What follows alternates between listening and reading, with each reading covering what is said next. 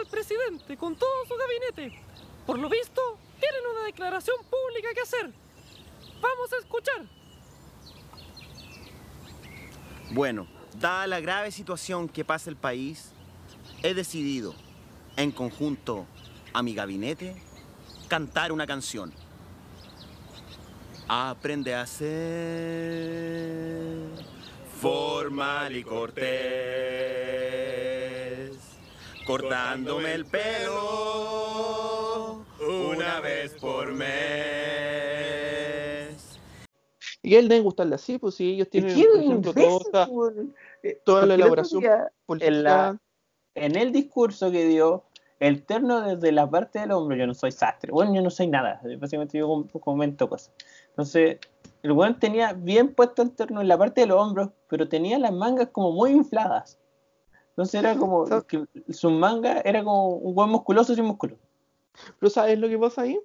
Lo que pasa es que tú, yo como, como he visto campañas, he trabajado en campaña, eh, todo eso se prepara, se prepara, hay una preparación y más sobre todo en lo, en lo del presidente, la foto de la Cecilia atrás, de la, de la Cecilia Morel, eh, pero se prepara, una- hay una preparación de horas, se, se paga mucha plata, o sea, no sé si tanta plata, pero se paga buena plata en, el- en preparar todo el escenario en que te- el presidente va a salir a hablar, se practica horas el discurso, no es una cosa que se haga así a la primera y todas las cosas, no es como la cadena naci- Digno la de cadena una de teatro.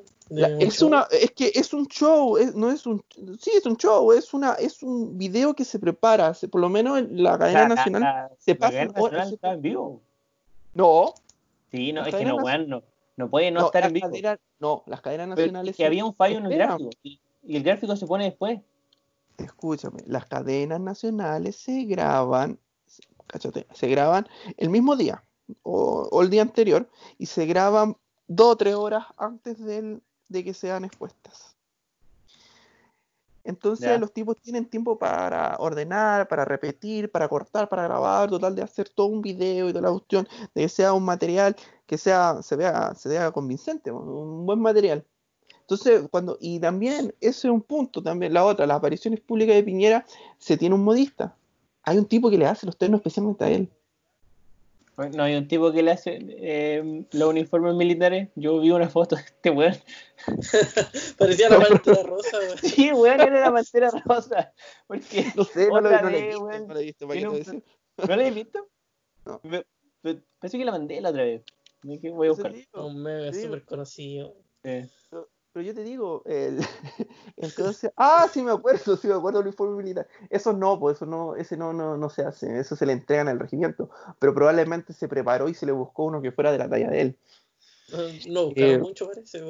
No, no buscaron mucho, pero ¿Me puede- es la falla, o sea, no sé si la falla orgánica es una buena decirlo. ¿Cuál es el problema de este weón? ¿Tiene los- ¿Realmente tiene los brazos cortos?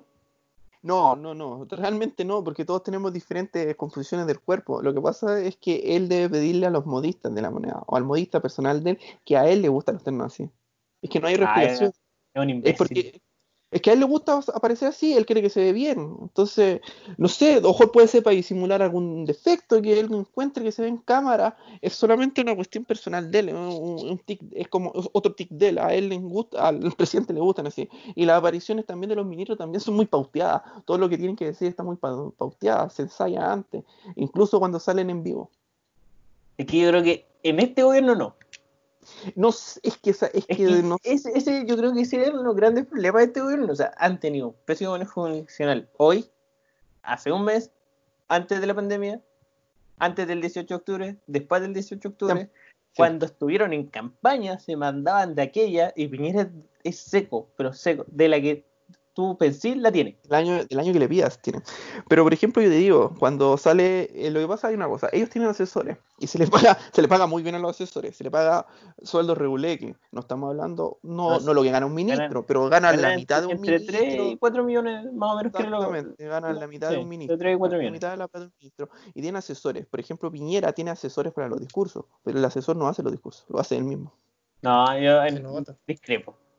No, lo Yo creo que alguien le hace el discurso, weón. No, lo hace él. La vez, No. o la otra vez, en Lun, Porque salió, la, salió el enemigo asesor. poderoso la analizaron, hubo un análisis, la ha dicho cuatro veces, en cuatro momentos distintos. A él le gusta. es que hay una cosa de que a ti te gusta la, la frase y tú crees que es que hay también, hay visto, hay, no han visto, pero han escuchado el, ese cuento del rey, de- del rey, la- el vestido del rey. Ah, ya, cuando el weón queda en pelota. Exactamente. Eh, también pasa lo mismo, por los asesores ninguno le va a decir, señor presidente, esto Pero está mal. po". cuéntalo.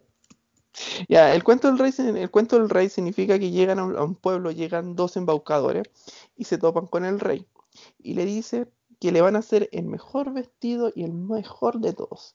El caso es que estos tipos no eran ni sastres, no eran nada y ya se empiezan y los ponen, les ponen un, un guardia y todo el asunto. Y hacen como que van a comprar telas, llegan, hacen todo un show, ya como que compran las telas, se sientan, empiezan a tejer, empiezan a bordar, todo imaginario, todo hacen, actúan como, cada vez que los vigilan, ellos como que actúan que, que hacen un vestido. Lo que pasa, y llega la gente y le dice, oye, usted no tiene nada. Eso es mentira, le dice. Las telas son de tan alto nivel que solamente los más refinados ojos pueden verlos. Entonces, después de esa frase, nadie podía negar la existencia del vestido, porque todos tenían ojos que veían lo, lo más maravilloso, lo mejor. Y el rey también va y le pregunta, y le pregunta, ¿ese es mi vestido? Sí, es maravilloso, porque el rey no puede ser menos que los demás. Entonces todos empiezan a mentir entre ellos, que sí, que el vestido está maravilloso y todo el asunto. Sale la procesión, el rey a su pueblo y todo el asunto, y todo el pueblo tiene que decirle de que el vestido es maravilloso y, tiene incrustaciones de oro y diamante. Y todo es maravilloso, y todo es maravilloso, y el rey reluce, hasta que sale un niño entre medio de la grada y le dice, el rey está desnudo. Y ahí el rey despierta y todos, y todos se dan cuenta de que realmente el rey está desnudo y ya los embaucadores se han ido miles de kilómetros, cientos de kilómetros huyendo con el dinero que les pagaron. Eso pasa dentro del gobierno, que nadie es capaz de decirle a Piñera que está mal. Sí, a ver, mucha gente dice, oiga, presidente, la está cagando. No, yo creo que no. Yo creo que yo creo que sí, no. weón. Yo, creo que, eh, Yo no puedo, no puedo creer que hayan 40 weones dentro de la moneda y nadie sea capaz de decirle, oiga, presidente, le está cagando.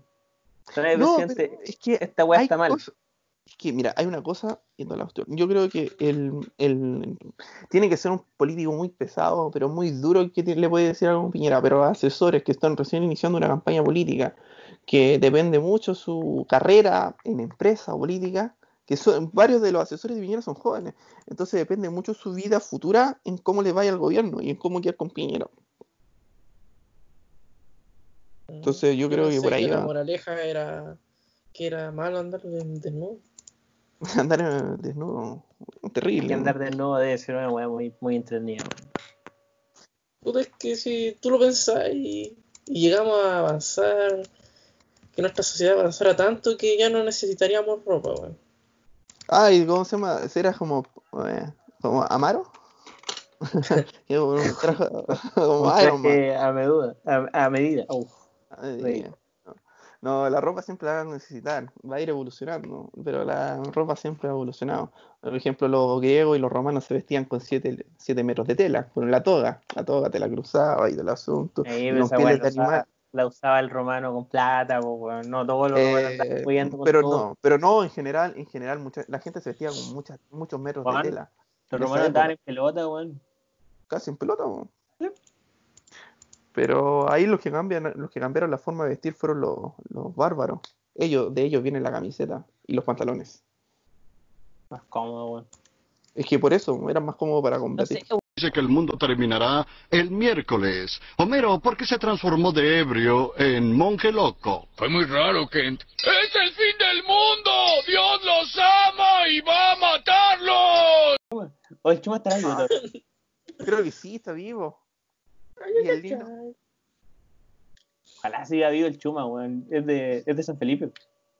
Ah, no, no, es de los vilos, Yo me acuerdo, ¿era de San Felipe o de los antes? No estoy es seguro. Es de los vilos. No, weón. ¿Viste lo- Oye, ahora que hablamos de viejitos o pintamonos, weón, ¿cómo se llama ese, el viejo del video de que dice, afírmate conche tu madre? Ay, no sé, no, nunca hice el nombre, pero el- ¿Qué video, weón? ¿El weón de en bicicleta? ¿Iba en bicicleta? No, no, no, cuando que, o sea, me están tomando y se agarran a pelear y se va para atrás, se va para atrás y caen en una silla. El Ah, tío sí. Sequio. Ya, ya. Tío Sequio. Este, este país tiene, tiene muchos viejos chistosos, weón. Pero sé que yo, esa weá es un problema. Porque esos ¿Cuál? viejos chistosos Viejo jura. son viejos jurados, po, weón. Es una weá que sociológicamente no está bien. Creo- que- que no me había dado cuenta, bien. Sociológicamente esa weá no está bien. Mira, el viejo del Chuma, weón, es un viejo curado hasta las patas, po, weón. Que no, que no sé si te das cuenta, el Chuma no tiene, no tiene bien su. Uy, y, bueno, mi término científico está muy oxidado. No tiene control de su temperatura, pues bueno, es que está, el otro gallo está muy helado.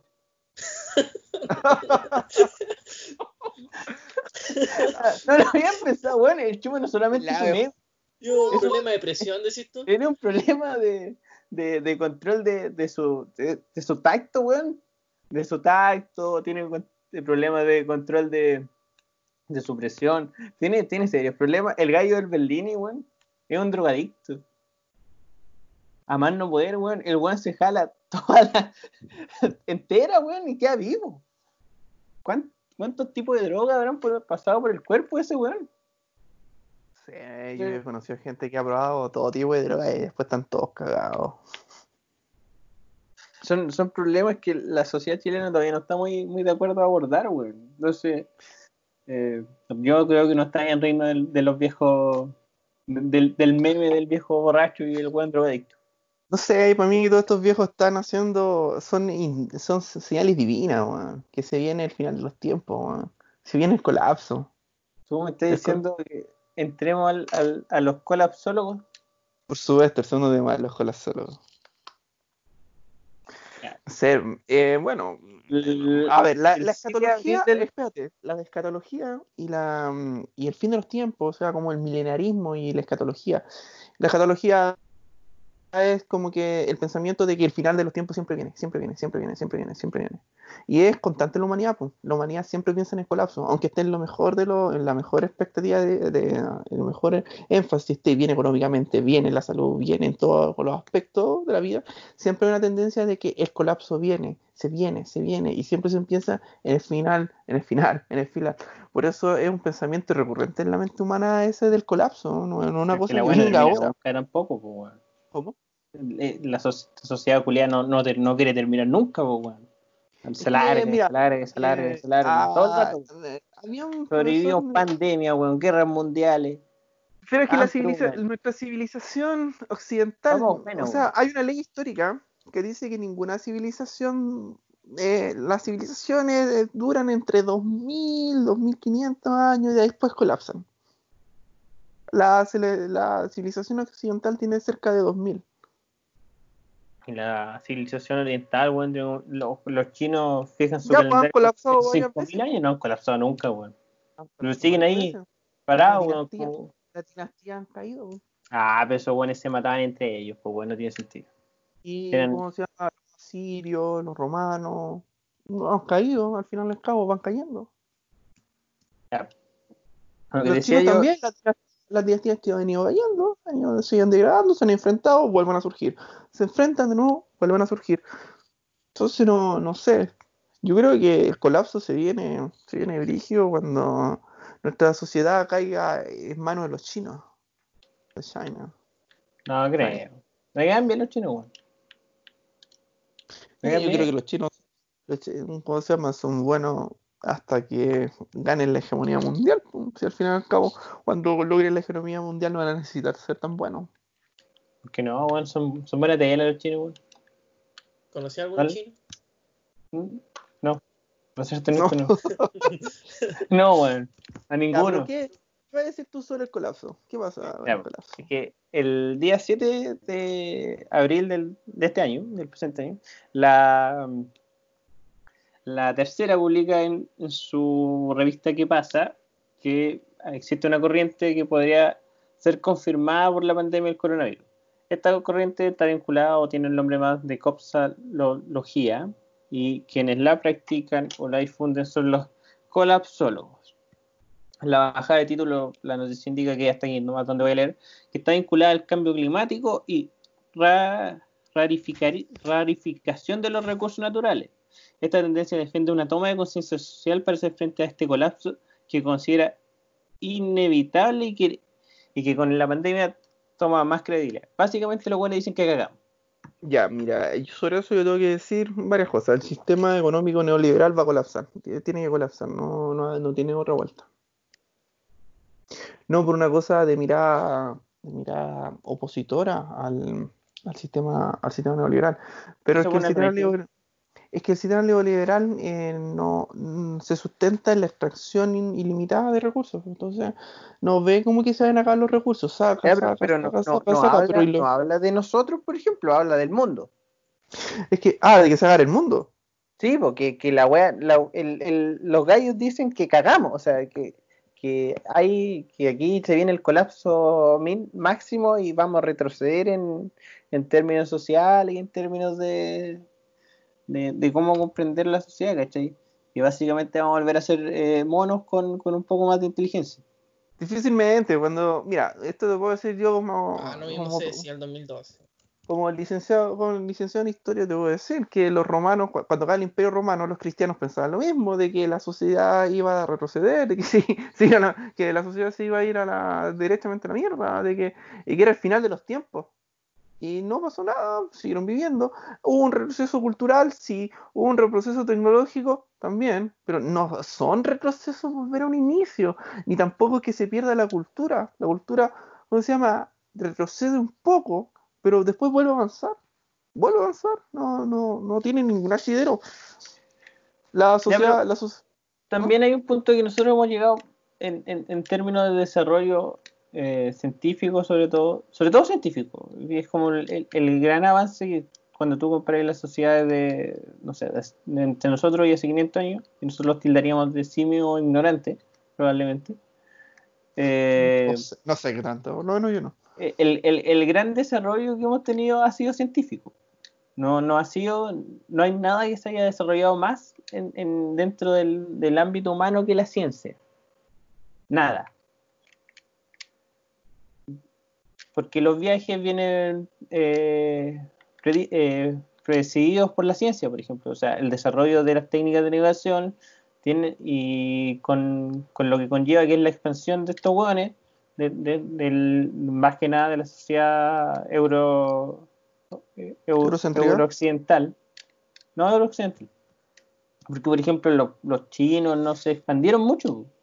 Aunque yo ¿Cómo tengo, que mi propia- yo tengo mi propia ¿Cómo que no? teoría, weón, porque estuve leyendo un poco sobre los A aymaras. ver, es que ¿sabes cuál es el y, y los problema? aymaras, eh, por ejemplo, no sé si habéis visto, los aymaras tienen un mito que se llama el conejo de la luna. ¿Cabulla? Ya. Los aymaras y Ya, los de- chinos tienen eh, un mito que es igual. Y los japoneses lo tienen y eh, parte de Rusia lo tiene también. Entonces, ¿Sabes cuál es? Yo ¿sabes tengo cuál el problema? había un conejo en la luna y nadie lo vio. Probablemente. No, ¿sabes cuál es el problema? De que las personas piensan que no, no es culpa, no es culpa de- como, es como se le ha enseñado la historia, principalmente en Chile. Pi- Piensan de que la cultura occidental, eh, estamos hablando de la media, de la media, de la antigua media, ¿no? de la antigüedad tardía, pero ahí edad media, que eran mundos separados, como que estaba Occidente europeo, estaba Medio Oriente, estaba Oriente y estaba América al lado. Y no, tienen áreas de, de donde confluyen, donde se confluye. ¿no? Y de hecho, la- las cosas hay muchas mitologías que confluyen, por ejemplo, que, que fuimos creados por serpientes. porque ahí está el, ¿cómo se llama? Está el boca a boca. Hay gente que se mueve, hay gente que se transporta, hay gente que va de un pueblo a otro. Y Los pero chinos- salvo los vikingos, nadie más cruzó para acá, pues, weón. Es que no se sabe, eso no, esa, no se sabe. Se- los vikingos, hay evidencia, nunca se dice que nunca. Hay No, evidencia de los que los- vikingos, los vikingos hay una escucha, hay evidencia de que los vikingos llegaron. Sí, que llegue- después llegaron, llegaron como en el año 1000, llegaron a Terranova, cerca de Canadá. Pero también hay, No. eh, tam- Weón, los Pero- vikingos llegaron más dentro que la cresta. por eso yo te estoy diciendo la evidencia. Weón, los vikingos se van de Estados Unidos, del centro de Estados Unidos, porque se ponen a pelear. Pelean con los. No, no sé si en- eran. No sé, no sé los si, indios no sé si habrán avanzado tanto, pero Sí, sí, sí, llega- sí. llegaron muy adentro. Y y- se van Es que los los se- eh, llegan a una guerra y dicen, ¿saben qué? Arremos nuestra weá y nos vamos. Y se devuelven. probablemente tuvieron conflicto con los pueblos, con los pueblos del interior. Pero yo te digo que el caso es que yo no digo que hayan llegado. ya- La evidencia dice que llegaron a Terranova. Las otras son teorías. Y fuera de eso, los vikingos fue un pueblo excepcional. Los vikingos llegaron hasta, hasta entra- entraron a España, entraron a, tuvieron problemas en Inglaterra, no sé si en Francia tuvieron problemas. Creo que llegaron hasta Italia, una cosa de loco. Y No, también a Rusia. Los vikingos llegaron hasta como lo que es ahora Uzbekistán. Eh, sí, pero eso llegaron por otro camino, llegaron por Sí, arriba. pues, sí.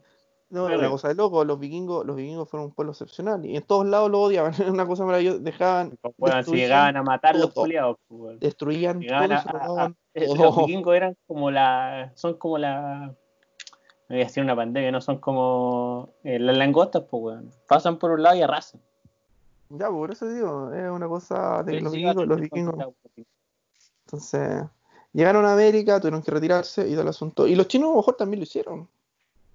No Lo que- sé, lo que no pasa es que, lo que pasa es que no hay evidencia de que los chinos hayan llegado.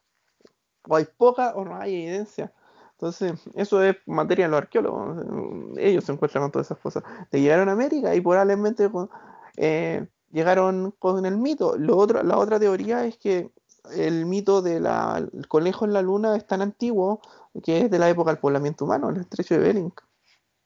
Ah, sí, eso Y también que, se, y sí, que, y es que se mucho más mantuvo y que, y lo- que se mantuvo y que se mantuvo y que se mantuvo y, y- Lo, lo de las serpientes, por ejemplo, sí, pues bueno, se, se da en dos sociedades que sí pudieron haber estado conectadas antes por el estrecho de Bering, que la China, no, bueno, básicamente los dragones eran serpientes aladas y los, az- los aztecos, los mayas, bueno, los mexicanos, eh, que tienen varias mitologías se basan en serpientes también. Entonces, eh, tiene sentido. que los aztecas, o sea, los, los pueblos, los pueblos náhuatl tenían a, ¿cómo se llama? Que sacó a la serpiente alada, alada, sí, un dragón, Sí, un y las O- cosas se o llaman la otra posibilidad que estaba viendo History Channel, entonces es no, que no, por no favor, hayan- no, por favor, hayamos no, por serpientes aladas, ¿cachai? Yo también lo veo Mm, posible. Yo creo que al final, el- eso sobre la serpiente hay una... eh, la serpiente eh, despierta los, los miedos más primitivos del humano. Es una, es una, también una es peligro. Es un animal al cual se le teme, se le tiene miedo, pero también es un símbolo de admiración de la serpiente. La serpiente es un animal admirable. El símbolo de la medicina. Exactamente, por eso te digo, es, eh, por eso es tan inconsciente el humano, porque si tú ves una serpiente, o mucha gente incluso sin conocer a la serpiente ha tenido sueños con serpientes, de que las los persiguen, te come, te, habla, te, te, ¿cómo se llama? te, te enreda, y es netamente porque yo creo que es el subconsciente, el, De- ¿cómo yo se te llama? recuerdo que el por peligro, peligro primitivo. Primitivo. No, bueno, nosotros estamos aquí por culpa de una serpiente. Ella engañó a Eva. También pues hay una, una, una señal de que, ¿cómo se llama? De que en el subconsciente hay una... Ahí está el peligro de la serpiente. No sé, y hay un reflejo al conocimiento. Bueno, en todo caso, el Génesis, eh, el- sobre todo la creación, es un mito sumerio, adoptado por los hebreos. Ya, pero volviendo al tema, la verdad es que estos gallos, por ejemplo, dicen una de las frases que dicen sobre el coronavirus que nos dimos cuenta demasiado temprano. La verdad es que ellos, eh, eh, más que nada, hablan sobre que la sociedad va a llegar a un momento donde va a colapsar. Tiene, tiene todo el sentido del mundo, si lo el ritmo que lleva la sociedad actual. Pero más que nada, lo que hablan es que justo el coronavirus llega en el momento en donde nos dimos cuenta que la weá existía. O sea, lo pillamos, está ahí y probablemente sea el primer indicio de que estamos haciendo algo mal. Mm, ya, sí. Pero es como... Está, ¿Qué? probablemente. Es como una de las trompetas, como la- uno, uno de los jinetes. O sea, los jinetes del apocalipsis, la primera señal. Uno es de la enfermedad, ¿no? Eh, sí, pero yo insisto, la sociedad, ¿sabéis que la sociedad sí está al borde del colapso? Y, eh, y creo que la sociedad occidental, eh, por el sistema económico, va a colapsar. Yo no puedo, no puedo despegar la sociedad occidental al capitalismo eh, y, el neoliberalismo va a colapsar, va a colapsar. Y el asunto es que cómo el humano ha sobrellevado los colapsos a través de la tecnología. La tecnología ha sido la gran variante que nos ha permitido a nosotros como seres humanos el poder llevar adelante, a seguir con la sociedad. Ya, pero en este caso, por ejemplo, uno de los causantes de, de la pandemia es la tecnología. Pero también la solución. Eh, claro, no- hay mucha gente de... Esto te va a A, demostrar dos a ver, a ver, a ver, dos Te cosas. va a te demostrar dos cosas. que no, si ¿por encontré la vacuna y, y- la y tecnología- logras... Pero ¿por qué la tecnología es la causante de la pandemia? Bueno, los weones se movían en avión, pues weón. Ya, y cuando fue la peste bubónica, iba ahí a carreta, iba ahí en carreta y mató 70 millones de personas. Iba Sí, en carreta. Carreta. Pero, pero el- Como el- vías, el- la peste bubónica llegó también en barco. Por eso, una, ya, y aunque no sea en barco, el humano siempre se ha desplazado caminando. Y las enfermedades como la viruela, por ejemplo, te puedo decir, en Chile, un país que es sumamente, que, no, que dentro de Chile, las pandemias de viruela eran por caminantes, gente que caminaba de un lado para otro, era por vagabundo. por- no, no el sentido de vagabundo ahora, sino que vagabundo significa la persona que vaga de un lugar a otro, pero no significa que sea, sea pobre, o sea, sí, son pobres, pero no significa que ese tipo ese tipo de perspectiva de ahora, de que el tipo pasa en la calle pidiendo moneda. No, era un tipo que iba de pueblo en pueblo. Por los vagabundos. Los, vaga- los vagabundos llevaban la viruela de un lado, eran portadores de la viruela. Entonces, el humano siempre se movía de un lado a otro. Entonces, esa no es parte, no es como tecnológico, por decir, o de la tecnología, sino es parte de un proceso humano. Lo que pasa con el coronavirus es que cada ciertos años aparece una enfermedad y se transmite. Claro, no sería la velocidad que ahora tenemos, de que la pandemia prácticamente en dos meses cruzó, eh, abarcó todo el planeta. sería en años. el único país que no tiene infectado es Corea del Norte. Sí, normalmente creo que, ¿cómo se llama? Tiene como uno después a la. No, no, no. No, no tienen. No han nunca declarado que han habido infectados. o sea, nunca. no sé. Todo el, el- el periodo. Estados Unidos ahora, por ejemplo, va ganando. No, no quiso quedarse atrás. Pero Y- yo ahí, ahí fuera de, de broma y todo el asunto, eh, le echo la culpa a- al, al presidente. No creo. Yo creo, que, Creo más, que- ahí, ahí más que nada fue el, fue el gringo promedio weón, que no quiso entender. Y ahora hay gringos promedio que no, no, y, están apo- queriendo y apoyado por, y apoy- y el- apoyado por, el señor. No, si, eh, yo ya está bien si el, norteamericano promedio, el que no le hace caso a nadie, y que no, que mi libertad de salir, de caminar, y que nadie me la puede impedir, estoy completamente de acuerdo. Y en gran parte de la pandemia es por culpa de uno, pero también de, arriba, desde la presidencia, bajaron, desde un principio le bajaron completamente el perfil a la enfermedad, y después cuando la tenían encima tuvieron que empezar a reconocer, empezar a, ah, que no, que esto, esto, otro, empezaron como, ya tenían todo encima, entonces como que hay una responsabilidad ahí, no de que tenerlo amarrado en la casa, pero de haberle dado alguna importancia. ¿Saben qué? El virus es importante, si viene el peligro, no lo hicieron. Ah, El, el concepto de la colapsología, por ejemplo, eh, advierte hace lo que dice el- el- la noticia, creo que no es técnicamente una noticia, es como una nota, que hace un lustro vienen prediciendo el, hundimiento generalizado de la civilización neutral, que es lo que tú decís. Pero más que, por ejemplo, el, capitalismo en general, porque si tú lo miras desde un punto de vista político, China no es tan capitalista.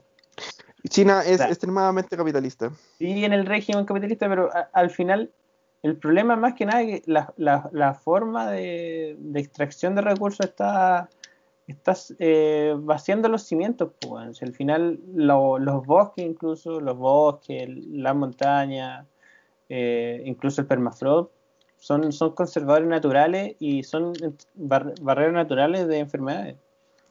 En, Hay, ah, hay no me acuerdo cosa- si es en Panamá o en Nicaragua. Costa Rica. se- no, no, no, si es un dato ecológico que leí la otra vez.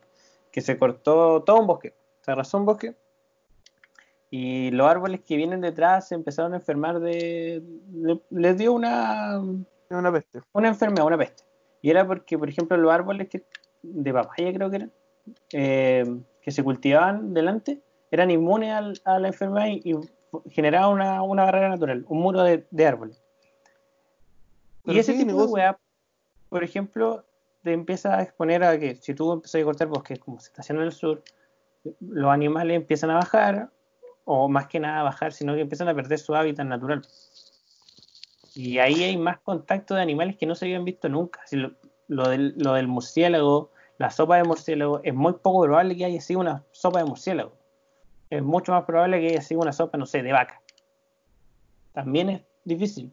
Sí. Pero Hay, hay una cosa que me llama la atención. Mira, sobre datos de Chile. El otro día estaba viendo un, document- un artículo de la segunda, creo, y decía que Chile ha sido el país latinoamericano que ha perdido, desde que llegaron los españoles, que ha perdido más bosque nativo. Ha perdido, en, en general, Sí, los países. pero ¿Ah? no, no- necesariamente es así. Pero Eh, escúchame, eso- los no, no, no, países es que- como Es que Brasil, se cuenta como Bolivia, cuánto se ha perdido, pero no se cuenta cuánto se ha recuperado, porque también hay mucho bosque que se ha recuperado. No es necesariamente que- sí, que se haya arrasado. En, en los últimos 10 años no tengo la, la- la cifra, tendría que buscarla porque tengo un, un trabajo que hice sobre eso, que también se ha recuperado mucho bosque nativo. Ya, Creo que en los últimos años ha sido más del 50% de, de área total en, el, en la región de la Araucanía, por ejemplo, que se ha recuperado caleta de bosque. Que básicamente porque se abandonan los sectores de producción y empieza a sumar el bosque nativo. El bosque nativo vuelve. Si tú te vas durante 100, Sí, no sé sí, si- sí, es eh, muy persistente, el bosque nativo es muy persistente. Yo lo sé, pues, obviamente, mo- mira, la mitad de mi carrera es geografía. La cuestión recorríamos toda esa cuestión, caminábamos por cerro la cuestión. Eh, yo te digo que se ha perdido, Chile perdió el 50% de la de colonial, desde Chile, desde la llegada de los españoles. En general, los países sudamericanos han perdido entre el 10 y el 20%. Entonces es una suma que igual es importante que Chile, Chile ha sido uno de los países más devastados. Está bien, se ha hecho, se ha recuperado, se ha hecho, pero no ha quitado el pensamiento de que el bosque es un obstáculo. Si los, bio- los tipos para Joyay que tienen el problema de poner una mina van y la ponen.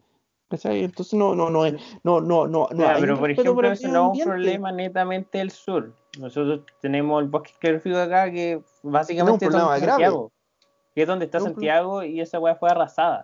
Y claro, Porque no se ve el- como el- bosque. No, porque el como- pensamiento de 1905 de, mil, de 1590 era que había que parar la ciudad acá y había que parar la ciudad acá nomás. Pero qué la ciudad fue Joaquín. Ah, no, eso hay una contradicción. No tengo la eh, la ciudad de Santiago era para mí 500 era pequeñísima, entonces ni siquiera alcanzaba para arrasar un, o sea, sí arrasar, pero no no no no conllevaba a una gran cantidad de, de ¿cómo se llama? de recursos de recursos naturales para abastecer esa ciudad.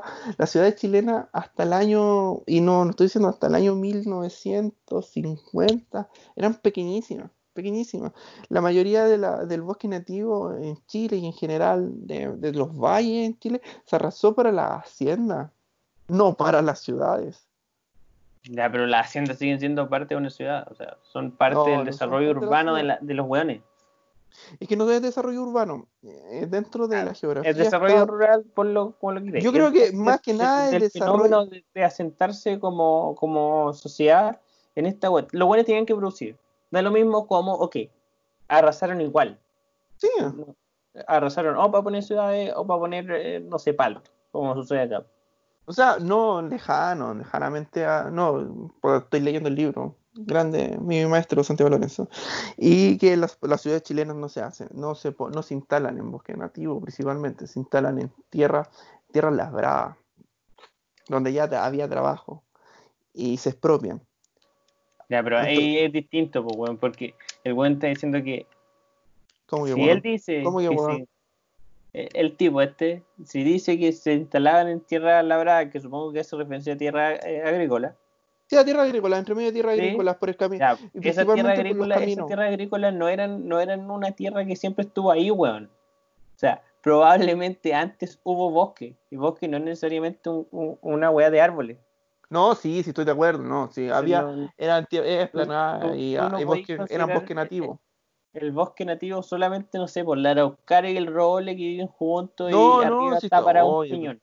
Pero si estamos de acuerdo, si yo no contra, yo creo que el bosque clerófilo que se está secando acá atrás, en nuestra, en nuestro acá en la zona central, es bosque nativo, totalmente, y lamentablemente lo estamos perdiendo por esta sequía. Ya, Pero eso más que nada, por lo bueno más, se está prediciendo el, el colapso del- de la sociedad. Como, yo tengo mi teoría personal que todos estos buenos que, que predicen colapso y son buenos que odian a la gente. ¿no? Son buenos que están Yo creo enojados, ya despertar enojado. Nostradamus estaba curado. Nostradamus despertó curado un día. despertó curado un día, igual que el Nostradamus, algo nos ocultó y él era el Chuni de sus tiempos.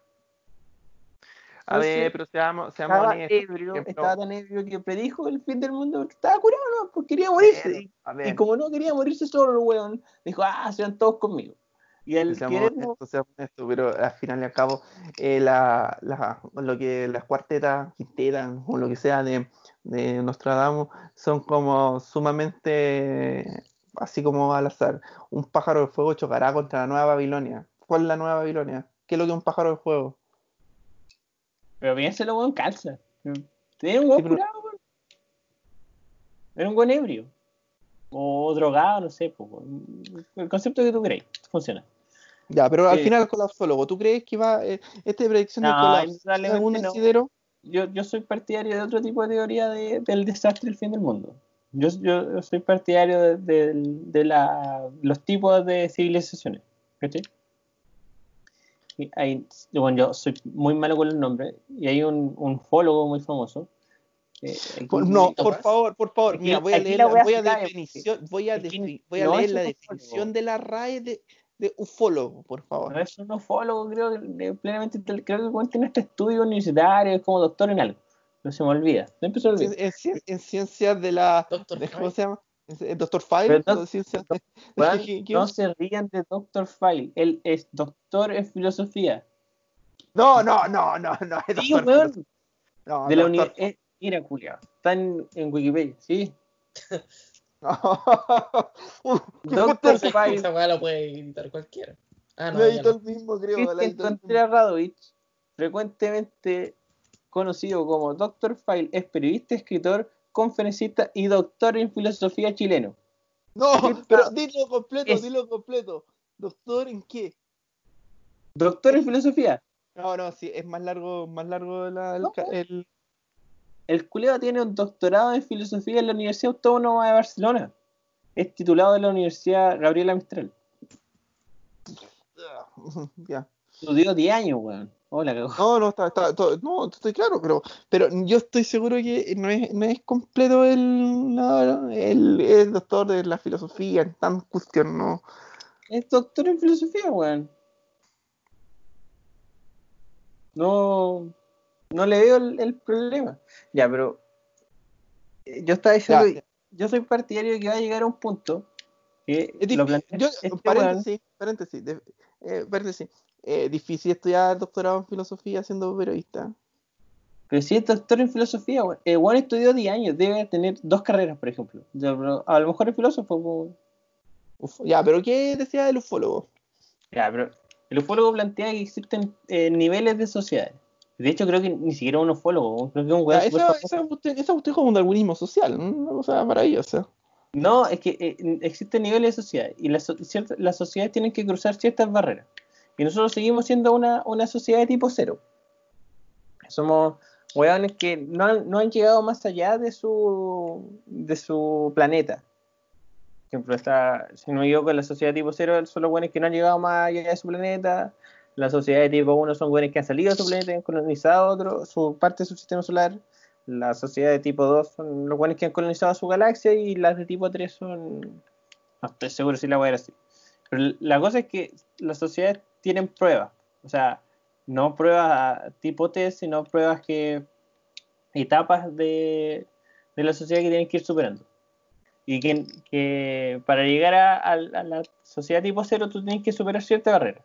Y que tiene que ver más con el desarrollo de la energía que con otra cosa. Porque aquí da lo mismo. Ah, ya, ya, ya, te entiendo, te entiendo. ya es más que nada un fundamento expansionista. Porque toda la weá se basa en que tú tenés que conquistar tu, barrio cercano. Entonces, como llega un momento en donde tú consumes todos los recursos de tu planeta sin expandirte lo suficiente como para que eso sea, siga siendo viable, tu sociedad entra en colapso. Y es más o menos para dónde vamos. O sea, eh, eh, eh, si bien hay una tendencia ecológica muy grande, no llega a todos lados y, es más que nada presente en el mundo desarrollado. Y a nosotros nos cae un poquito porque somos buenos. ¿cachai? Entonces nos cae un poquito porque estamos ahí como en la barrera de déjeme entrar a los desarrollados y como que no, y como que ahora dicen que no, y como que ahora vamos para atrás, pero a veces vamos para adelante. Pero más o menos se hace en eso, se basa en el, en el concepto de social glo- global, o sea, no sé, los terrícolas. o los terranos. Me gusta más los terranos. Entonces, como los terranos no van a po- poder desarrollar una, un uso eficiente realmente de la energía, va a llegar un momento donde van a cagar. Entonces yo soy partidario. de eso. No, Va a llegar pero esa- exacto donde pero- vamos a cagar. Pero eso es que te lo puedo decir honestamente de que esa cuestión es predecible, no hay que con- no hay que convencer con ninguna situación este, no hay que, no hay que hablar con ningún marciano para darse cuenta de que de que la cosa se llama de que los vi- los, ¿cómo se llama? los recursos son limitados, la necesidad es infinita y los recursos limitados. Entonces como que Dentro de todo nosotros no tenemos recursos limitados. También hay otra, a mí me gustaba mucho la ufología cuando chico, entonces la teoría de, de cómo aprovechar al máximo la energía solar, por ejemplo, implica poner una esfera gigante alrededor del Sol, como un planeta. Y que esa weá absorba toda la energía que irradia el Sol. Entonces, eh, no es que sea imposible, sino que más que nada es que son, son weas que no son fáciles de hacer. Y superar ese tipo de barreras mientras te estás agarrando palo entre la misma sociedad es difícil. Eh, Es, bien difícil. Y, y por eso yo te puedo asegurar que no, no vamos a salir, no, no vamos a tener la expansión que, que mucha gente espera, que vayamos a la Luna y a Marte. No, pues, manera va a pasar. Vamos a cagar antes. No vamos a alcanzar a dar el paso. y- pero tú crees que no vamos a quedar en el planeta y que vamos a va a haber una guerra de todos contra todos en un estado de salvajismo En un estado de anarquía. Exacto. y cómo se llama y vamos a quedar reducidos a un, un poco grupo de aldeas y después No. nuevamente vamos a empezar a avanzar. A un recuerdo. A un recuerdo fugaz de la sociedad humana. Vamos a morir todos. Y está bien. Ahí los dinosaurios se extinguieron. En, en épocas pasadas se extinguió un montón de, de animales. bueno, la gran muerte mató casi toda la, la vida sobre la, sobre la Tierra y, y la wea sigue. El mismo planeta se ha encargado a veces de eliminar a sus No sé, moradores. No, no sé si el mismo planeta. Tiene que ver más con un ciclo de, de extinción, evolución, extinción, evolución constante. Entonces, Sí, Yo creo que vamos a ser parte del mismo juego de la weá y que en algún momento nosotros pensábamos que podríamos estar eh, fuera del, del, del juego, que habíamos desarrollado tanto nuestra tecnología que nos permitía situarnos en un pedestal un poco más alto y no, yo creo que sencillamente eso no va a pasar. Bueno, yo, o sea, yo comparto ese pensamiento. La sociedad chilena va, o sea, la sociedad mundial, o sea, la sociedad occidental va a. Es que tienes que pensar que es una weá de nosotros, los chilenos, y no una weá tan de nosotros. Es como una weá no, más pues, intrínseca. eh, así que yo creo que probablemente nuestra sociedad occidental, o sea, el mundo, el humano, como especie va, no sé si va a dejar de existir, pero sí la, la sociedad, la estructura societal va a caer. Que no tiene otro camino, no tiene otro camino. Si, si tú no cambias realmente, si tú no, ah, no te vuelves cíclico, de economía cíclica, lamentablemente el sistema va a caer. El sistema no tiene, no tiene cómo No sostenerse. sé tampoco si es la respuesta. O sea, Y no, si y la- lo otro, somos muchos, somos muchos humanos. Somos, tam- Tampoco necesariamente, yo creo que hay, hay una mala distribución de recursos, partiendo por eso, y mucha gente con mucha plata. Ah, sí, sea, eh, sí, evidentemente eh, hay una mala eh, administración de eh, recursos y todo el asunto. En este, este mundo no puede, no- no- tú no puedes creer de que haya hambre, siendo que en el mundo se produce dos veces la comida que se come dos veces. Es una mala distribución totalmente.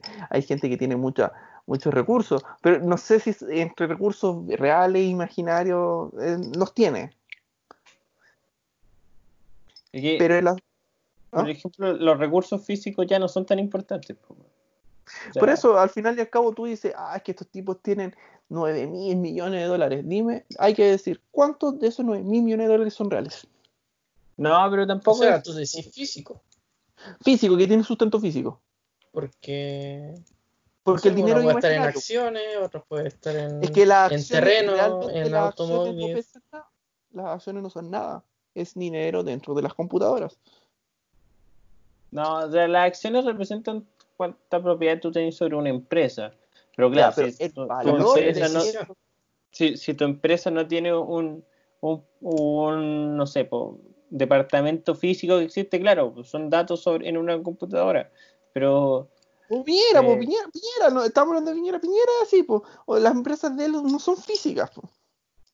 Depende. Pero, por ejemplo, Mark Zuckerberg rom- rompe el paradigma total de, de los millonarios de- del siglo XX, por ejemplo. Lo rompe, ¿Qué? lo hace cagada. El creador de Facebook. Lo hace Ah, cagada.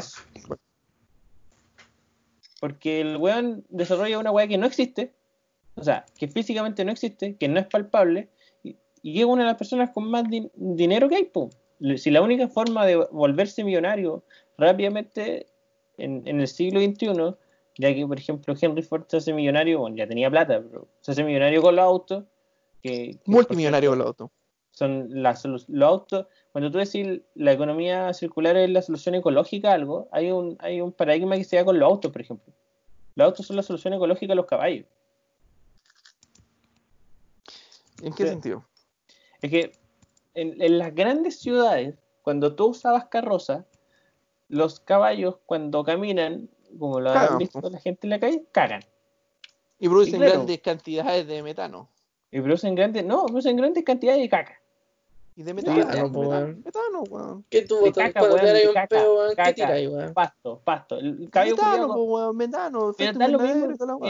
No, en, en ese tiempo le da lo mismo el, el para serte honesto, bueno, probablemente ni sabían que existía el metano, o que los bichos, de- Ya, dale. los bichos botaban metano, sino que los caballos cagaban, cagaban mucho, y, y como en las calles andaba mucho caballo constantemente, las calles eran imposibles de limpiar, entonces se iba acumulando la mierda, entonces las calles, no sé, estaban a 30 centímetros de suelo, en dos semanas la jugada andaba sobre mierda, básicamente, sobre pura caca de caballo. Y claro, las ciudades con más plata las limpiaban, pero limpiaban las calles importantes. Si hubiese sido en Chile, todo bueno limpiaban la Alameda. Pero las calles contiguas la Alameda no la limpiaba nadie, si no andaba tanta gente, pero se acumulaba la mierda. Entonces, en su momento, Henry Ford dice, oh, yo tengo mi autito, weón, esta weá usa gasolina, sabes que no contamina tanto, no bota tanta mierda. O sea, no bota mierda. Pueden andar con él, es bonito, mira, se maneja solo la weá a ecológico. Solución ecológica a los caballos. Pero, eh, claro, una solución ecológica perfectamente funciona cuando no hay una alta demanda de la weá. El motor a gasolina llegó a ser la solución ecológica al motor de vapor, que no usaba agua. Pero, y que producía más. Más encima Era de más eso eficiente. era más eficiente. Pero un motor de gasolina te sustentaba, no sé, 10 motores de agua, de a vapor. Pero si tú pones 10 motores de gasolina, producís más y al mismo tiempo contamináis más. Si al final la solución ecológica tiene que venir acompañada de otra weá, de que al largo tiempo no te quede la cagada, weón.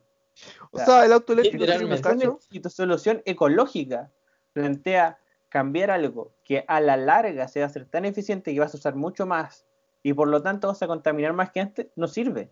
Y eso es uno de los problemas que se está dando ahora. O sea, tu solución ecológica no, no puede contaminar en términos generales más que, el- que ahora. Y si eso pasa ya es simplemente que no podéis controlar la web. Ya, y está bien, totalmente consciente, pero al final al cabo también es como una para, es la paradoja de la carretera. Que la paradoja de la carretera dicen que mientras más mejor, dice, ah, vamos a mejorar la carretera Y Para mejorar que- más- más para que la gente ande mejor. Y entonces más gente se va a reír a salir en auto. Una cosa extraña. Eh, bueno, yo te digo, está bien, me parece maravilloso o sea, el asunto, pero no sé para dónde irá realmente la, la, ¿cómo se llama? Esta, la economía. Mm, Yo te digo, no sé si el auto eléctrico es la salida, si al fin y al cabo la electricidad tiene que producirla de Al algún final, lado. sí, pues la, si la electricidad va a salir- seguir saliendo de fuentes no renovables, no, el auto eléctrico es básicamente un auto petróleo más caro. ¿no?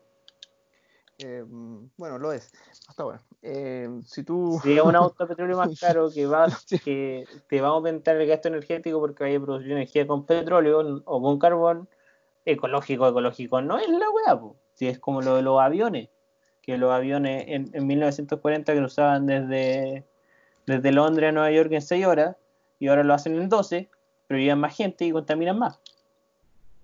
Entonces no, no, no, no tiene mucho sentido. El Ya. hecho- O sea, mira, entonces, la, la, o sea, ¿tú crees que los colapsólogos tienen asidero en que la sociedad va a colapsar? Y que nos vamos a ir a la vez. Sí, mira, los hidros no tienen, porque realmente es muy probable que superemos el coronavirus y superemos muchas más pandemias o problemas que vengan. Si la, la crisis económica es netamente porque la gente paró. En el momento en que la gente vuelva a salir, eh, la crisis económica se va a superar. Pero la marca que te va a dejar en, en la sociedad, el hecho de que sea una wea tan increíblemente vulnerable, que llegue una wea que ni siquiera puedes ver, y que es lo peor, que es más chica que una bacteria. Que, ¿Te digo algo? Es como 100 veces más chica que una célula. Que, que una wea que sea mil veces más chica que una célula, o cien mil veces más chica que una célula, te deje tan la cagada en un sistema que estaba funcionando dentro de lo relativo bien, te deja una marca. Y Pero probablemente... esas marcas se borran, las personas olvidan, se al cabo olvidan. Pero ¿qué es el problema, pues, weón? Si la gente se olvida que estas weas existen o que el sistema que nosotros llevamos, es solo, no solo el sistema económico, weón, el sistema de vida que nosotros tenemos, implica que todo constantemente tienen que estar funcionando. Todo. Sí. Todo, todo, todo, todo, todo. Lo que tú quieras tiene que funcionar. Desde que la gente se vaya a tomar un café en la tarde hasta que mañana yo pueda enviar un mail. Si cualquiera de esas cosas caga, tal vez el café no es tan importante, pero si yo no- mañana no puedo enviar un mail, caga. O sea, Ah, por eh, o sea, mira, yo que trabajo en enlace, eh, estuve como un semestre sin internet. Ese tipo de weón no puede pasar. Eh, Pasó, pues, y tuve que, y tuve que re- reestructurarme entre el colegio, pues, a- acoplarme a hacer trabajo administrativo. Lo que no hace derivar al, al último tema que probablemente a tocar hoy día, más que nada por- el tiempo que llevamos, es que nos- ¿Qué, ciudad destruirías y por qué? no, no, no, eso dejémoslo oh, para otro podcast. Ahora sí, no, otro el no, tema, no, por favor. no, eh, lo de las clases online, pues, lo de las clases online está muy, muy eh, aceitado a esto, a que si la web no funciona, o sea, si en algún punto todo el sistema falla o una parte del sistema falla, toda la rueda se para. Y uno de los grandes afectados de ahora fue la educación, pues la educación tiene que ver mucho con, con la interacción social, con el hecho de que eh, haya que estar presente. Yo no creo que, por ejemplo, todo el periodo de, de abril que se ha vivido, hay, haya un alumno que haya aprendido algo en, en los colegios. No, no, difícilmente. Yo Es creo difícil. que difícilmente aprendió, un chico aprendió, yo te lo puedo decir, de que las complicaciones, que nosotros estamos en una zona rural, y el asunto de que yo, yo dudo que, que, ¿cómo se llama? Que la conectividad haya dado para que los chiquillos hicieran algo. Hacer una videollamada así como eh, con- por Meet, donde tú hablas con 45 Sí. la de, o les pones a 45 a la vez, tú como profesor, como que tú tienes, como tienes que verlo a todos, imposible que todos te conecten, se conectan, se conectarán muy poco. También tú mandas actividades y la, yo creo que la, la- educación es un aspecto social, no es mandar una guía, mandar material y tú te lo estudias y tú lo, después lo recitas de, de memoria. La educación es un aspecto social, es una forma de interacción social entre, entre eh, profesor, que también aprende, también va aprendiendo entre profesor, entre docente y entre estudiante. Y si el ¿cómo? Y si no hay esa interacción, no hay ese intercambio de, de ideas, no funciona, no funciona. Y también tú puedes decir, y también los chiquillos necesitan en la escuela de, de interactuar con el otro, interactuar con otro estudiante, porque la escuela no solamente enseña contenido académico, hay una serie de formación de vivir en sociedad. La escuela es para vivir en sociedad, ese es el objetivo. Tú formar el ciudadano para la sociedad. Eso de, lindamente de ser eh, entre, eso es lo poético. La escuela es el lugar donde el sujeto se prepara para ser ciudadano sociedad, para hacer la formación para la vida. Es, eso es desde lo poético la educación. En, en modelos postindustriales como los de nosotros, estamos hablando eh, de educación industrial, la, la chilena, te, te prepara al sujeto para que sea un buen obrero. Un Pero es obrero que no solamente la chilena, weón. Yo creo que No, no, pero que estoy hablando del caso yo de Chile. Si todo- todo- en el país toda la, sociedad que se desarrolla, todo el tipo de cuestiones que se desarrollan en el mundo actual, yo no creo que haya ninguna que no prepare a los buenos para ser obreros. No, si hay, hay No, que- Por difícilmente. ejemplo, sobre todo los países nórdicos han avanzado mucho de eso, siempre se acuerdan de Finlandia, Finlandia, Finlandia. y todos los países nórdicos en general eh, y algunos países europeos han tomado otra otra perspectiva de la educación, una perspectiva más constructivista, en el cual ellos dicen ya, el sujeto lo eh, tenemos al sujeto, el sujeto va a ser un ciudadano, pero el sujeto es quien construye, va, va nivelando, se va construyendo hacia arriba a sí mismo, con la guía de un docente, con la asesoría de un docente. Y así funcionan varios, varios tipos europeos. Pero nosotros, nuestro sistema ni siquiera es inductivo. Entonces, de que tú le ponís las pruebas a un cabro ahí, ya, ármeme, ármeme un- una cosa, no. Acá netamente, acá somos, el pro- profesor es el conductor, es un sistema conductivista. El profesor es el que separa, el que da la materia, el que da las actividades y tú tienes que hacerlas. Entonces es muy parecido a lo que pasa en una fábrica. Y tú le dices, ¿sabe qué? Usted tiene que producirme tanto, se produce de tal manera y usted lo hace. Es de la producción en masa. Por ejemplo, es muy. Yo entiendo que se dan casos de creatividad y la creatividad no solamente se desarrolla en el colegio, se puede desarrollar en muchas otras áreas, pero gran parte de los colegios en Chile no desarrolla la creatividad y, si desarrolla la creatividad en un grupo limitado de estudiantes que busca como ciertos aspectos, así como muy busquilla, pero en general tú no, no puedes desarrollarla en Chile, no se desarrolla la creatividad en todo, es un grupo Es que- sumamente limitado. Mira, ya, tienes razón. No, no te puedo discutir esa weá. No puedo. Eh, Es más o menos la misma forma que yo pienso, así que da lo mismo. No, no, no, no te puedo discutir eso. Pero, por ejemplo, yo hoy día tuve una clase online en, en la universidad, de un ramo pedagógico, de pedagogía, y por lo tanto, uno asume que, que la clase es como, esta weá no quiero decirla porque yo sé que alguien de mi universidad puede, muy probablemente, escuchar esto. Y después tampoco es como que quisiera tirar un palo, pero es, es constante que eh, si bien tú quieres promover la, la participación del alumnado, el alumnado no participa. O sea, y yo no creo que sea una weá de mi carrera. No, no creo Es que, que, no, que justo ¿sabes me haya es? tocado en la generación del que, que, que no participan mucho. No, y bueno, dilo, pues, yo no los puedo dilo, criticar por dilo. eso. Mira, y yo no, Y no yo- participan, pues, weón. ¿Y sabes cuál es el O sea- problema ahí? Que también las clases, y sobre todo se ve, yo puedo decir que en mi carrera nosotros participamos mucho, demasiado a veces. El, el foco del punto. ¿Qué interés hay del estudiante de, pedago- de tu carrera por, los por los ramos pedagógicos? Es que- Por- es que- mira, es que muy probablemente, por ejemplo, yo hablaba con un amigo que estudia otra carrera muy distinta a la mía, y también pues, sea el, el hecho que no hay mucha participación. Y cuando no hay mucha participación, independiente de lo que haga el docente o el profe, es lo mismo. eh, por ejemplo, yo le iba a preguntar Leo, Leo, ¿la gente participa en ingeniería? ¿Hablan alguna wea? Eh, no. Más allá chat, el más allá profe dice algo y todos dicen sí, profe, sí, profe. Y, y Y no sé ahí quedamos y seguimos es- al ese siguiente meme- tema. Por ejemplo, que sale de mi participación en la clase online es si se escucha, profe, o chao, profe, gracias, eh, es más realista que la cresta y eso ya no es un problema de- del profe, po. porque si tú voy a criticar la educación, eh, yo creo que es muy justo y es muy eh, necesario, por ejemplo, que haya una No ordinario. por parte del estudiantado de que probablemente no muchos quieran participar en clases y eso es un problema bien serio porque si no es el si es en la universidad implica que para abajo la weá es peor es peor y si no, No, mira, yo- en clase hay un problema weón, y hay un No problema sé, serio. mira, es que, es que yo creo que depende de cómo lo... No le quiero atañer cosas a los profesores. Por ejemplo, yo en mi carrera no era vanguardia de la pedagogía, pero sí nos enseñaron muchas cosas.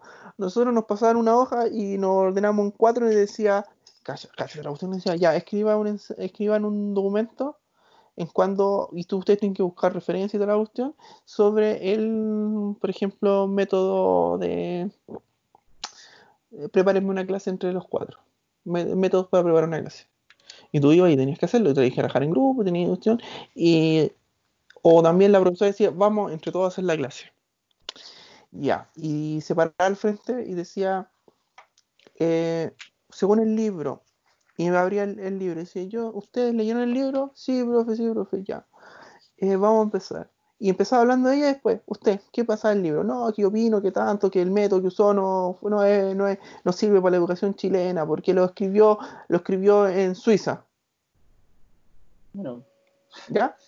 No, ¿Ya? es que hay métodos educativos Sí, que, sí, por sí, ejemplo, sí, probablemente que hay- son, eh, o sea, son que muy dependientes del se importan a contexto. Chile.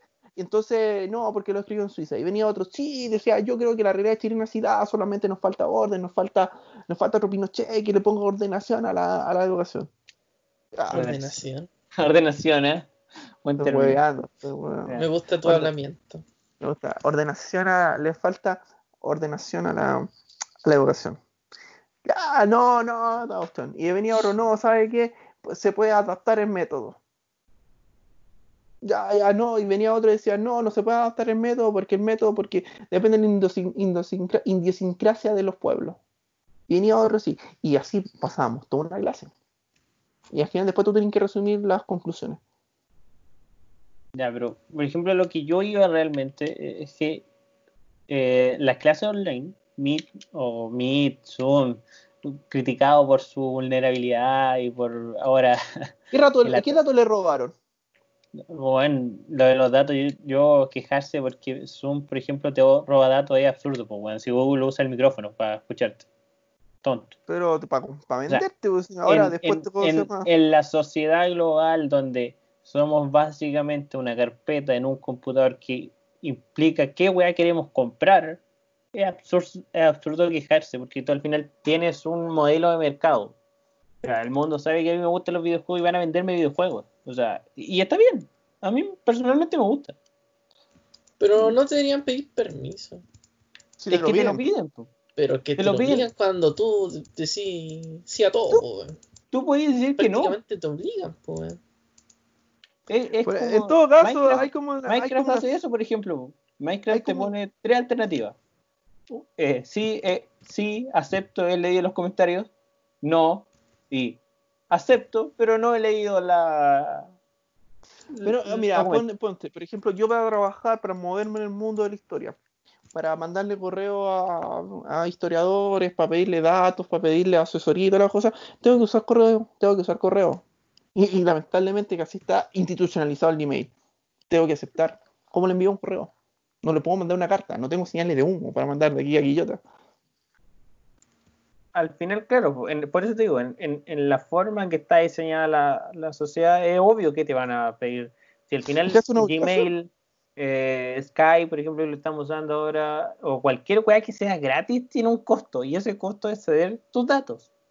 Si a ti te gusta o no, eso ya es algo de, de elección personal. Pero a lo que iba yo era que, por ejemplo, todos estos métodos para hacer clases online, o la forma que están llevando algunos colegios a hacerlo, eh, son directamente eh, su objetivo de aprendizaje es directamente va a tener una correlación directa con el, que el weón quiere aprender.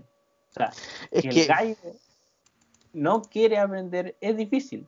Y es más difícil todavía cuando no hay una, una relación directa profesor-alumno. Y cuando no hay una relación directa profesor-alumno o en la, en la casa donde probablemente los padres tampoco manejan totalmente el tema o sencillamente no están ayudando al gallo, es difícil que el proceso se desarrolle bien.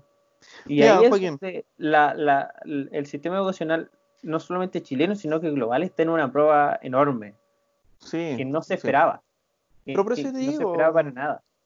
Yo te digo, la... pero al fin y al cabo yo creo que no hay que, no hay que ser tampoco tan trágico, yo creo que se puede trabajar en un semestre, eso yo creo.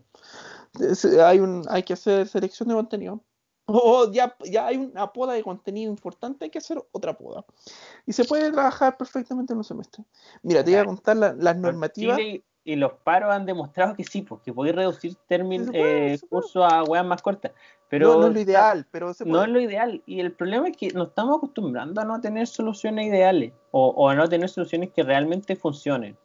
Y cuando te empezás a acostumbrar a, a la solución rápida, al, al constante, no sé, paro, independiente de si sea buena o no la razón, o si te gusta o no, o si estás a favor del movimiento o no, es que es a- eh, al menos en los términos de la universidad, las universidades y los colegios más de Santiago, porque aquí sea muy poco, están constantemente paralizados. Y, y yo no sé si alguien ha hecho un estudio de cuánto eso ha afectado al weón. Sí, al- sí, se al- han hecho estudios. Se han hecho estudios. Oye, yo te voy a decir una cosa. Sobre eso el paro, ya, ya. Yo entiendo, el 2011 era totalmente justificado. Hay un problema gravísimo. Pero después como que por todo, oye, ¿tenés que tenemos mala esta cuestión en la U? Paro. Es que, Sí, mira, sí, ya, sí, ya, nosotros- no- yo no quería llevar la, la discusión a este punto, pero eso tiene que ver mucho con el- la forma de solucionar conflictos que hay en Chile. La forma de solucionar conflictos que hay en Chile es mala. Es Sí. mala porque nadie está dispuesto a conversar. Nadie está, no hay ni en la universidad, ni en los colegios, ni en los ministerios, ni en el gobierno, hay una forma directa de decir, oiga, sabe, yo tengo este problema sin dejarla cagar. Mira, te iba a contar una cosa a propósito. Hay un colegio, no voy a decir el nombre, que pidió el horario de clases para las clases virtuales, estamos hablando. Dice, punto 2. Uso de un uniforme. Los estudiantes portarán el uniforme durante las clases Ah. virtuales. Es del en el horario establecido. La presentación debe ser impecable como de costumbre y el uso de este será de carácter obligatorio. ¿Ya? O sea, ya el uniforme, ya el uniforme no tiene sentido, más encima ponértelo en tu casa para ponerte al frente del computador. No, y tiene que ver más que nada, por ejemplo, yo entro a las clases virtuales en la cámara. Dejo el audio No, abierto, tienes que poner la, tienes que poner la cámara. dejo el te de vean. audio abierto. Te vean No. perfectamente uniformado. ¿Puedes sacarte gente- una, la, la foto de principio de año, de final de año, del año pasado? La poní ahí. Poní pantalla. Que no tiene la disponibilidad práctica de un lugar donde estudiar y eso no, no, no, no te lo refleja el, el nada, pues. O sea, e- esto es la, es la primera vez que se expone un montón de weas que se deberían haber sabido, pero no se sabían. Oye, yo te a Y si se sabían, se ignoraban, que es lo peor. Yo espero, quiero creer que no se sabían. Ya, pero o sea, las clases online ya son una realidad y al fin y al cabo, fuera de todas esas cosas, Chile tiene pésima disponibilidad de la red. Pésima. Pésima. También. De la Otra, de- otra de las internet. cosas que puso la pandemia es que si bien somos el país con la mejor conectividad en Latinoamérica, claro, pues si tú haces la medición al lado de la torre Entel, la wea vuela. Pero es que, a ver, yo te, voy- te voy a decir una sola si la cosa. medición en, en Las Condes, donde los buenos, hoy día Entel acaba de publicitar su, su banda ancha de 900 megas. Ya, Yo todavía tengo 2 megas de descarga. Mira, yo te voy a decir una sola cosa, que eh, Chile es, el- pero es que cuando dicen Chile es el mejor país de Sudamérica, el punto de comparación es malísimo, Vamos a ser claros. malísimo. Por ejemplo, dicen, es que el orgullo de Sudamérica, eh, o sea, no, no es que Sudamérica sea el despelote, bueno, en algunas partes sí, pero es que no es como para ponerse orgullosos en los, los mejores de Latinoamérica, yo, excepto en el O sea, fútbol. pero- Claro, buscando, buscando un país, un punto de comparación, son los hueones más parecidos a nosotros que hay. Pero podría aspirar un poco más, no sé, compararte con algún país europeo, Portugal, Checoslovaquia, como dijo el presidente hace unos años. Eh, buscar, lo dijo, está en su discurso. Sí, lo sí, voy a Checolo- Checoslovaquia, tener un PIB más o menos de, de Portugal o Checoslovaquia. O buscar el país no. Checoslovaquia, ahí termina la web. Pero la cosa es que, claro, el punto de comparación, no sé si es malo, pero probablemente la vara sea fácil de saltar. Que- No, que es que, la, es que esa es la cuestión. Es que por eso te cuando dicen el punto de comparación es malo porque la, es porque no, no es comparable por dos razones. Porque los demás países latinoamericanos es- eh, no están muy dispuestos a competir con Chile. En Colombia no creo que quiera competir. Venezuela no está en capacidad de competir. Perú sí quiere competir, pero Y que también paremos la weá con la competencia. ¿Para qué? es que ese es el problema. ¿Cuál es la idea de competir? Nuestros, los países sudamericanos todavía no entienden bien. Todavía están peleando por cosas, unas tonteras del porte de una casa. Por ejemplo, de quién, de quién es Antofagasta. De quién, o sea, yo es una guerra que pasó hace más de 150 años. Entonces, como que pasó, no, hace como 150 años. Entonces, de que estar peleando de quién es quién, de quién es quién. Tú vayas a Perú, tú vayas a Arica, tú vayas a Perú y tú por lado de la frontera no distingues quién es peruano o quién es, o quién es ariqueño. Al final es muy Me parecido. hiciste weón, recordar al chiste de Álvaro Sala, weón. ¿De ¿Cuál? quién es el charango? Es mío. No, ¿de quién es el pisco sour? No, mío. Y al fin y al cabo, Hay una cosa que en historia se llama la, la- en historia se llama historia regional, que es la historia de las regiones. Y las regiones no responden a estados nacionales. No, no, no tiene sentido. Si al final los estados son de. eh, los- las delimitaciones físicas, la- las fronteras son, son construcciones nuestras, pues. No, por eso digo, y fuera de eso, los países sudamericanos, en general, los de Chile, Perú y, y Bolivia tienen una obsesión con la historia militar, la historia político-militar, de que es la historia que vale, es la única que vale, y de las glorias militares. No sé qué glorias militares los peruanos o los bolivianos, pero que las grandes glorias militares y toda la cuestión. Hay un nacionalismo que y al borde del chauvinismo, que por ejemplo no voy a poner el caso de Chile porque eh, es que es recalcitrante, pero en Bolivia como que no hay Los- mejor los país que bolivianos Bolivia. Con, con el mar, pues. Los bolivianos Y, no hay mejor, y, y, por ejemplo dicen que Bolivia es único, está bien, puede ser único, pero ¿En dicen qué único?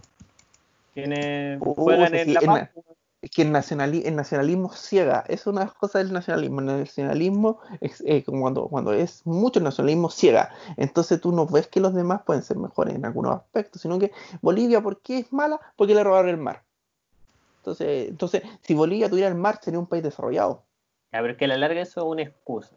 Una Es excusa que eso de- es la excusa, la excusa del nacionalismo, porque el nacionalismo los ciega de que ellos por una guerra perdieron, y, y no por la incompetencia de sus políticos, y la incompetencia de una élite económica. Ellos son pobres, ¿por qué? Esto- Porque les Los quitaron el bolivianos todavía se agarran a palo entre ellos, po. Y todavía tienen problemas entre, entre bolivianos. Hay un día para agarrarse a palos, de hecho. Ah, sí, sí. Hay que ir a esa hueá algún día. Pero son tradiciones, al fin y al cabo, tampoco, tampoco son terribles. No, pero por ejemplo hay zonas de Bolivia que se llevan mal con otras zonas de Bolivia. Aquí, aquí, claro, hay hueveo entre la gente, no sé, pues de Valparaíso Santiago por el- la playa. Pero no ah, es, broma. Es un hueveo. no es al punto de, de odiarse, pues, no es al Ah, punto tú- de, de- Entonces, de- todo, todo- todos esos santiaguinos que apuñalamos no era guerra. Ya. Pero veis que no hay, no hay un- una pelea tan...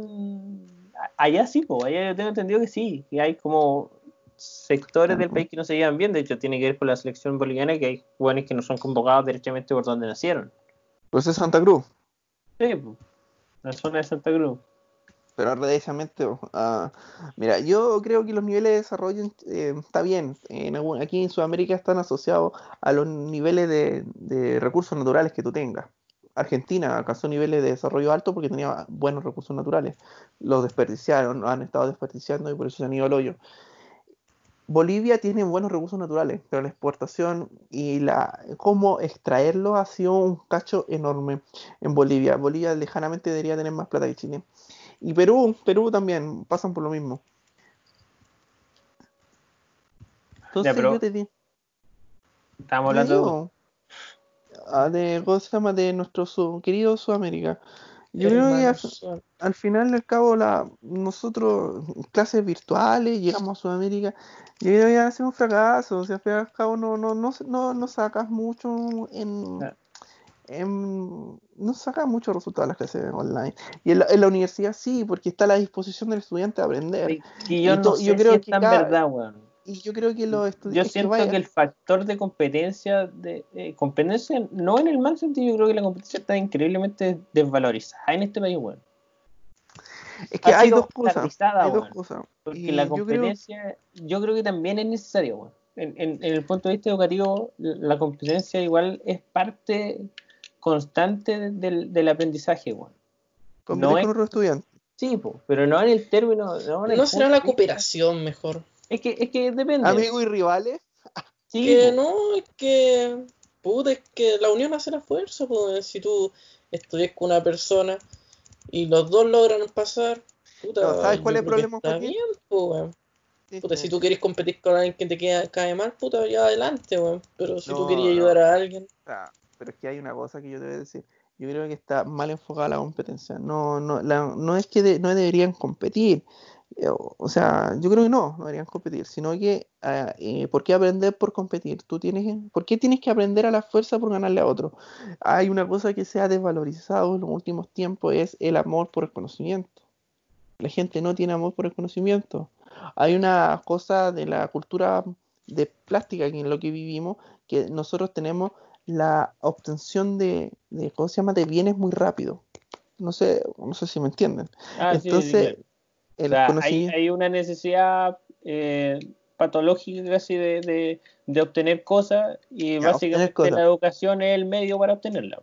claramente. Pero hay una cosa que la, eh, yo creo que la gente ha dejado de ver, como tiene todo, pero todo a la mano, se ha olvidado de, estudiar cómo se logran las cosas. No estoy diciendo procedimiento, por ejemplo, eh, ¿cómo hago un chanchito de greda? Me interesa saberlo, ¿cómo lo voy a hacer? Pero yo no quiero hacer un oye. chanchito de greda, pero los venden hechos, pues. Pero ¿cómo quiero hacerlo? Yo quiero hacerlo yo. Es que todo lo compráis hecho. Por ejemplo, antes tú para encontrar información, eh, eh, claro, antes decías, era más difícil ¿cómo? el acceso a la información. Ya, y probablemente que weá le ha- gustaba ha- le ha hecho harto daño a la, a la educación. La por eso, la educación, hay una desvalorización del conocimiento, de que tú, ¿cómo se llama? Ah, lo tengo todo fácil, mi vida es fácil, eh, tengo, toda la mano, ¿para qué voy a querer más? ¿Para qué quiero saber más? ¿Para qué esta cosa? Entonces, verdaderamente los estudiantes no tienen, no, ya se ha ido menos, se ha ido desvalorizando el conocimiento, ya no es tan valioso tener. Incluso puedo decir más, ya está bien, el conocimiento no es tan importante. No es tan importante. De hecho, la educación tampoco es tan importante. Las herramientas son importantes. Darle herramientas a las personas para que éstas puedan desempeñarse en la vida. Pero el asunto es el siguiente. Es que tú, al entregar herramientas, le entregas un notebook, le entregas eh, un celular, que es una computadora pequeña, que puedo leer, puedo tener libros, puedo leer muchas cosas, le entregas muchas herramientas, pero esas herramientas también te sirven para otras cosas, que suelen ser más atractivas, como el entretenimiento. Entonces, al final y al cabo, eso es tan atractivo que da lo mismo, da lo mismo el conocimiento, sino que ha relegado en una segunda instancia. ¿Por qué? Porque si quiero leer un libro, ah, ya, ¿sabéis qué? Está la película. Me la resume. Oye, eh, eh, quiero leer tal, quiero tal libro. Ah, pero está el resumen. Entonces, vamos, y claro, hay mucho conocimiento, hay demasiado conocimiento, el que tú queráis. Pero está, Cientos, cientos conocimientos. Hay mucho conocimiento, llegáis a perder. Yo creo que nunca había visto tanto conocimiento o información, información, va, va, ponte otro, por otro, ¿cómo se llama? concepto, información, tanta información que al final se pierde, naufraga en un mar de información. Se naufraga en un mar de información y el estudiante, ¿qué es lo que dice? Universitario, escolar, dice, ay, ¿para qué? ¿Para qué? ¿Para qué quiero tanta cosa? No, pues de hecho, ese, Ay, apuesto a que aquí hay petardos ilegales. Voy a entrar disimulando como a comprar cualquier cosa. Se puso Complicado tema. cosa. Complicado tema. No, lo que pasa es que yo cuando iba al colegio tenía un profesor que era mi profesor de castellano y religión. seguro que queréis contar esta weá en- a la Pero gente. no digáis nombre, weón. El señor, el señor Noche. El señor Noche. Ok. Ya. No me obligué a editar esta weá porque si no, o sea, editarla más como buscar el sonido del pito y weá, weá así porque no lo tengo. Así que no. El señor. Noche. El señor Noche. O, bueno, es que el apellido significa hijo de Diego. Entonces, ¿cómo podríamos decirlo? Va, da lo mismo. Bueno, Diego. este, este, este es Diego Son. Tú- O- tu profesor. Diego- mi profesor era profesor de castellano. Y nosotros le queríamos harto porque nuestro querido profesor, un jefe, nos había dejado abandonado. Entonces el, vie- el viejo era sumamente constructivista, pues se paraba al frente y, se pasaba por la raja al programa, eso sí, pues. Se pasaba por la raja. Él hacía ortografía a la, antigua, ortografía, literatura y gramática. No es cuestión. Te hacía conjugar hojas enteras con todos los verbos, hoj- hojas con conjugación. Pues y termináis con la mano como una mezcladora de cemento. El asunto es que este, este señor también que- rayaba la papa. Aparte, ¿qué sentido de, tiene, weón, en, en nuestra época practicar ortografía? O sea, ortografía no, caligrafía, weón. Ah, a ti nunca te castigaron. Escriba 100 veces en, en el cuaderno, no debe hacer tan mierda, weón. No debo. grama- pero te- me hacía conjugar, pues, conjugar. Y para y caligrafía también ponía, por ejemplo, si tú, si tú, por ejemplo, te equivocabas en un acento, en una weá, o te le iba la mano, si la letra mal, te ponía un 1 al tiro en la, en la hoja de caligrafía. Tenía que ser perfecto. Reprobado. Perfecto. Ya. Reprobado. Estamos hablando de año 2002, 2003, si no, no hace tanto. Ah, y 20 Ah, hay años. que, por hay que tener en consideración que la sociedad avanza rápido. El caso es que este caballero, además de, de ¿cómo se llama? De, de- igual, igual aprendí caleta de castellano, no puedo decir nada.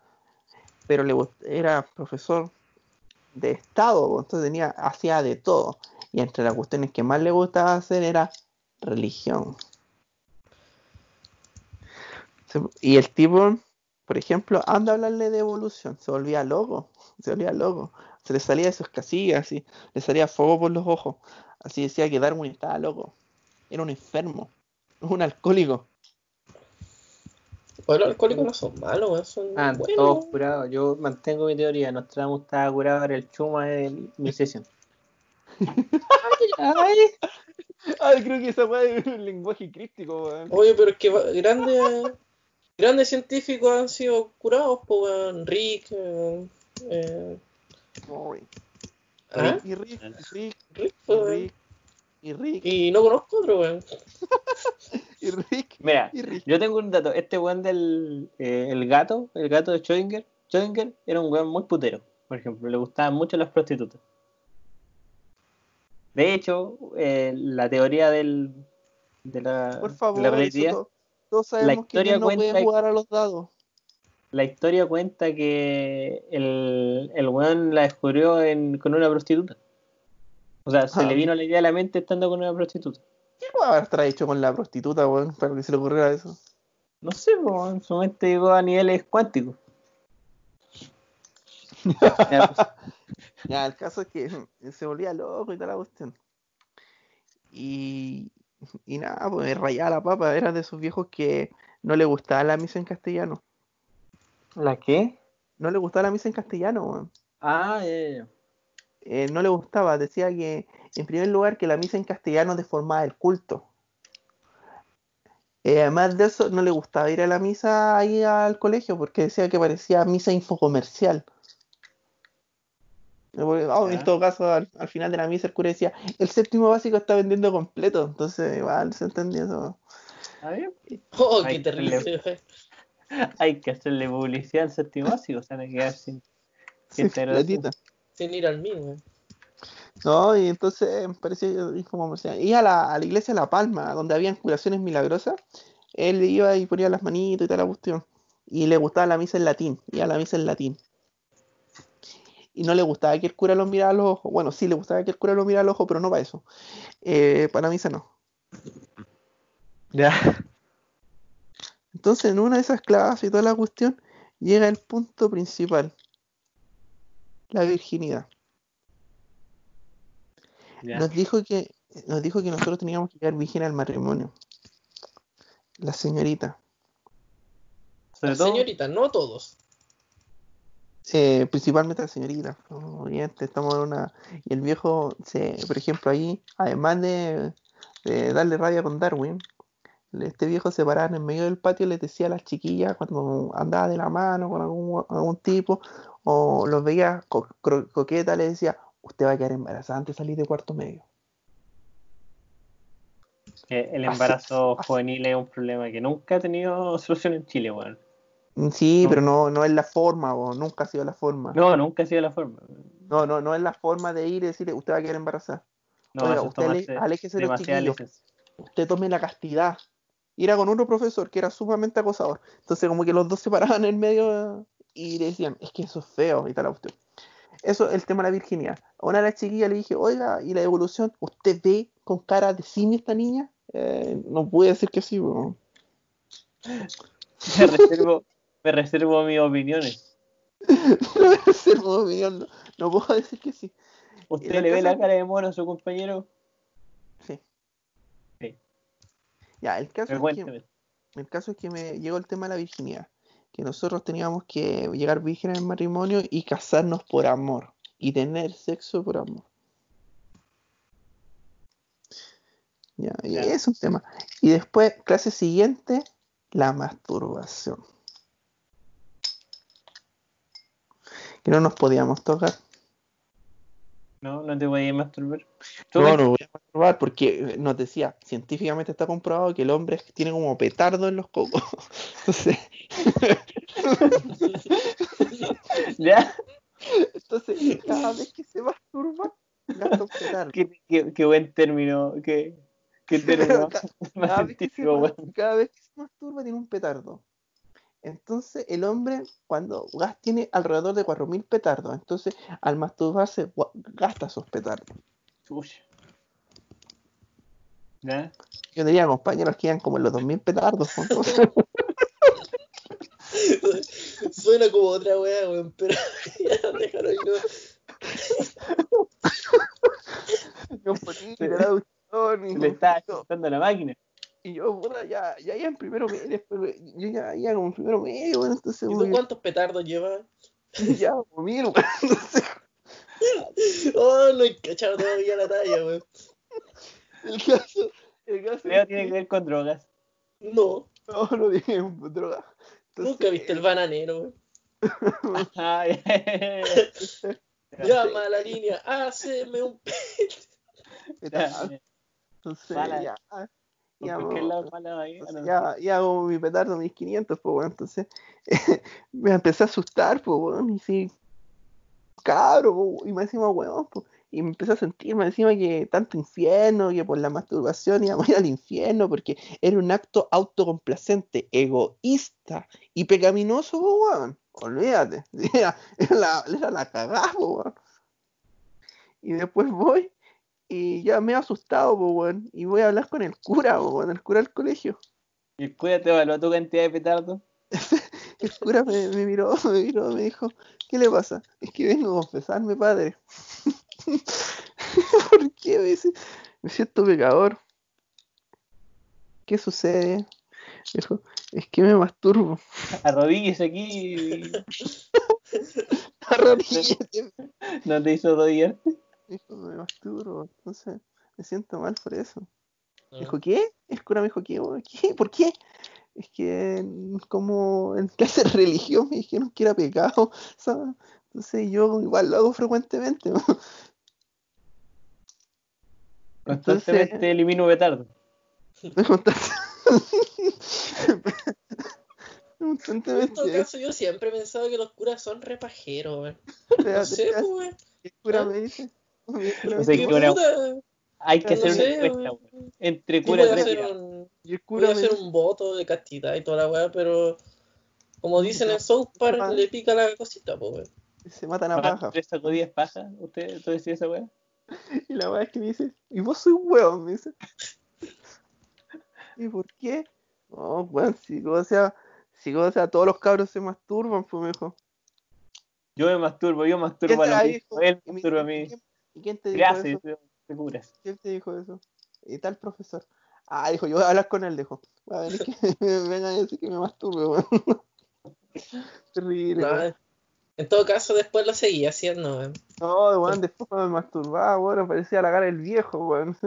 Uy, qué fea ese viejo. Complicada. Complicado, weón. Me, me ma- mataba todas las pasiones, pues, weón.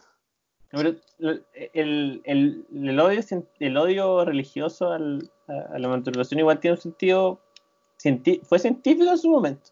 O sea, no sé si a la masturbación, pero al sexo No, no, sí. No, no, no. eh, el- la masturbación masculina, estos weones, hubo un momento en donde la ciencia, claro, como no había un microscopio y prueba, se creía que, eh, en una forma muy machista también de la wea, que el feto viajaba dentro del, del espermatozoide. Ah, sí, sí, yo lo escuché ese olfatio, weón. Esa wea, Los weones pensaban que había una persona dentro de, Sí, del, eso se llama preconcepción. que fue uno de los paradigmas muy poco refutados durante su tiempo. Entonces, claro, pues tenía sentido, pues bueno, si tú te masturbas y disparás millones de culiados a, a- a la pared. tiene, Le disparo millones de cuidados en la cara, po, weón.